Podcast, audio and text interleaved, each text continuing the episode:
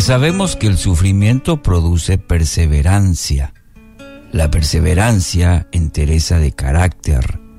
La entereza de carácter, esperanza. Y esta esperanza no nos defrauda, porque Dios ha derramado su amor en nuestro corazón por el Espíritu Santo que nos ha dado. Romanos capítulo 5, versículos 3 al 5. El resultado de la adversidad, título para hoy. Muchas veces vemos el sufrimiento como algo muy negativo, incluso a veces como un castigo de Dios. Aquí, el apóstol Pablo nos presenta, diríamos, como los beneficios de la prueba en la vida de sus hijos, los creyentes, y el resultado final en la vida, eh, en la vida de cada creyente, o que debería tener ese, ese fin en nuestra vida como seguidores de Cristo. Dios usa las dificultades de la vida para edificar todo nuestro ser. Cuando permitimos que la dificultad desarrolle, según dice aquí el apóstol Pablo, nuestra perseverancia. Cuando dejamos que Él tome el control, eh, dejarnos guiar por su voluntad, y esa voluntad de Dios no, eh, este, no siempre va a ser igual a lo que nosotros pretendemos o queremos.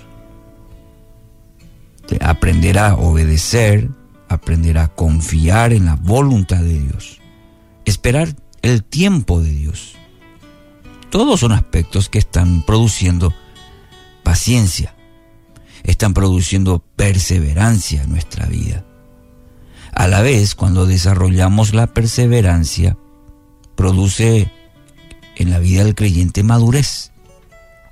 Y fíjese cómo lo expone el apóstol Pablo los ingredientes que necesitamos desarrollar en nuestra vida. En, primer lugar, la perseverancia. Al ser perseverantes, nos volvemos más maduros espiritualmente hablando. Cuando logramos esa madurez por los procesos que Dios va haciendo en nuestra vida, podemos mirar todas las cosas que nos ocurren con esperanza. Y esa esperanza eh, no es frágil, no es una esperanza que hoy estoy bien y mañana ya por el suelo, no. Es una esperanza que se sustenta en el amor de Dios, dice el apóstol Pablo, que fue derramado por el obrar de su Espíritu Santo. Entonces, encontramos que hay un fundamento firme Santiago 1, 2 al 4 dice, hermanos en Cristo, ustedes deben sentirse muy felices cuando pasen por toda clase de dificultades.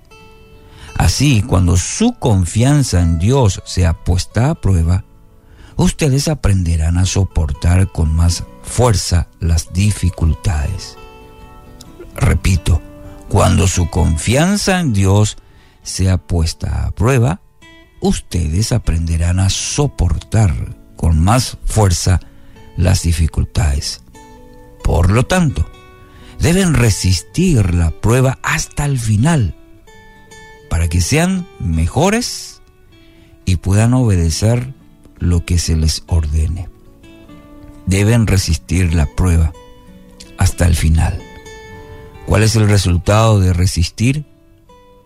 serán mejores y podrán obedecer todo lo que Dios demanda. Entonces, si hoy estamos en ese proceso, si hoy usted está pasando por dificultades, es porque Dios está trabajando en su vida, desarrollando la, como dice el apóstol Pablo, la perseverancia para pulir su carácter, para que al pulir su carácter usted tenga una verdadera esperanza. Esa esperanza que está fundamentada en Cristo, en, la voluntad, en, lo que Él tiene para usted. Y esa esperanza no es como la esperanza que muchas veces conocemos, porque la esperanza en Dios, dice el apóstol Pablo, no nos defrauda, porque Dios nos da de su Espíritu Santo. Derrama sobre nosotros, según el Romanos 5.3, su Espíritu que nos ha sido dado. Entonces, Dios está trabajando en su vida. Permita que Él mejore aquellos aspectos según su voluntad, como buen alfarero. Muchas veces, cuando encuentra ciertos aspectos en, el barro, tiene que volver a deshacer y empezar de nuevo, con el fin de que salga algo bueno, sin fallas. Él quiere mejorar, según su voluntad, su vida a medida que usted se entregue a Dios, entregue todo.